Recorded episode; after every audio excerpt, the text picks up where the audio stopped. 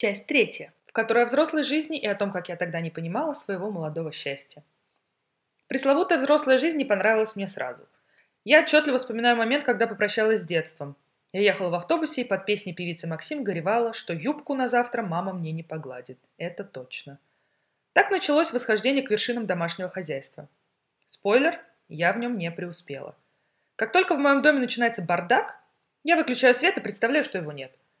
Ситуация обострилась с переездом из крохотной квартирки в огроменное пространство, которое квартирой назвать даже язык не поворачивается. Наверное, тем самым мы компенсируем размер города. Когда 10 тысяч шагов за день нахаживаешь по квартире, как-то и не кажется, что ты уже не живешь в столице. Здесь уборка приобрела большую букву «У», потому что это как учиться, учиться и еще раз учиться. Результат сомнительный.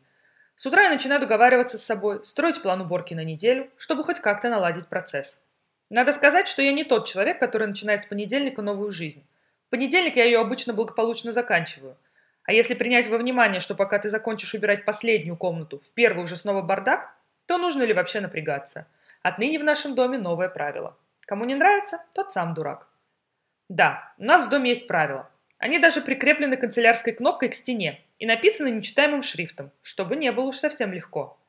Там написаны разные правильные вещи, только я ни одну из них не помню. Вообще, я искренне не понимаю, почему в детстве мы так хотели вырасти? Зачем? Чтобы вот это вот все? Раньше же как? С утра в школу тебя разбудили. Сахар в чай ложечкой размешали. Свитер теплый с батареей напялили. В санки посадили и вперед в школу. Это же не жизнь, а сказка. Теперь ты сам по себе. И даже чай пьешь без сахара. Потому что бока-то не резиновые. Сколько себя помню, в этой взрослой жизни мужественно борюсь с лишним весом. Еще с тех пор, когда он был не лишним. Просто я тогдашне этого не понимала. Это сейчас я плачу над теми фотографиями XS размера. Враки. Такого размера у меня не было никогда. А раз балериной мне не быть, то к чему отказывать себе в радостях жизни? В детстве я очень любила читать поваренные книги. И вообще книги про еду. Там встречались какие-то диковинные названия. Шикерпури, буябес, хагис.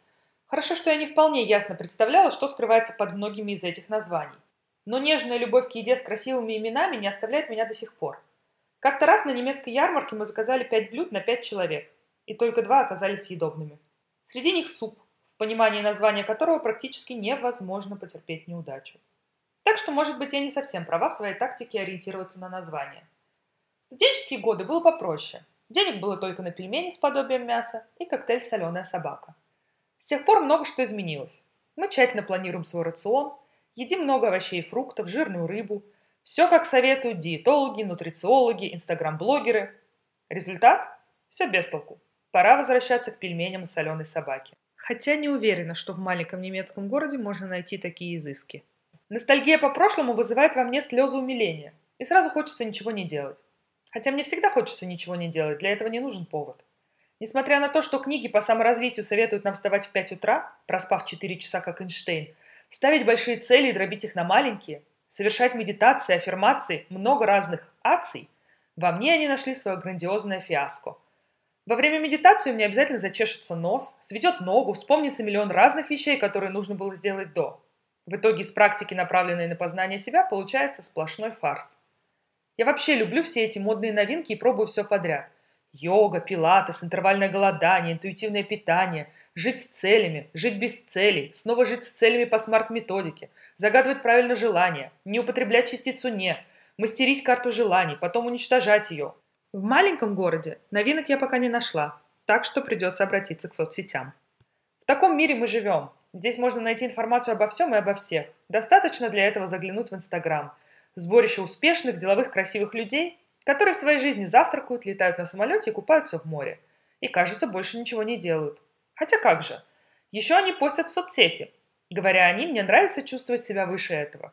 Но если вы заглянете в мой инстаграм, то сразу все поймете. И если раньше все сводилось к глубокомысленным текстам, а до этого просто к фоточкам, то теперь нужно как-то измудриться и в трех словах заинтересовать своих подписчиков так, чтобы они подарили тебе долгожданный лайк. Ну, пожалуйста.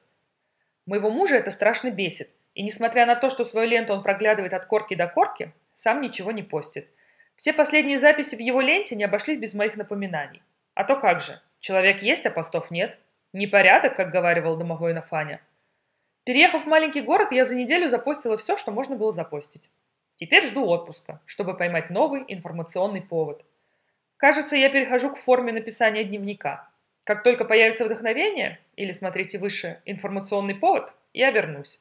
А если нет, значит задумка выжить в маленьком городе не удалась категорически.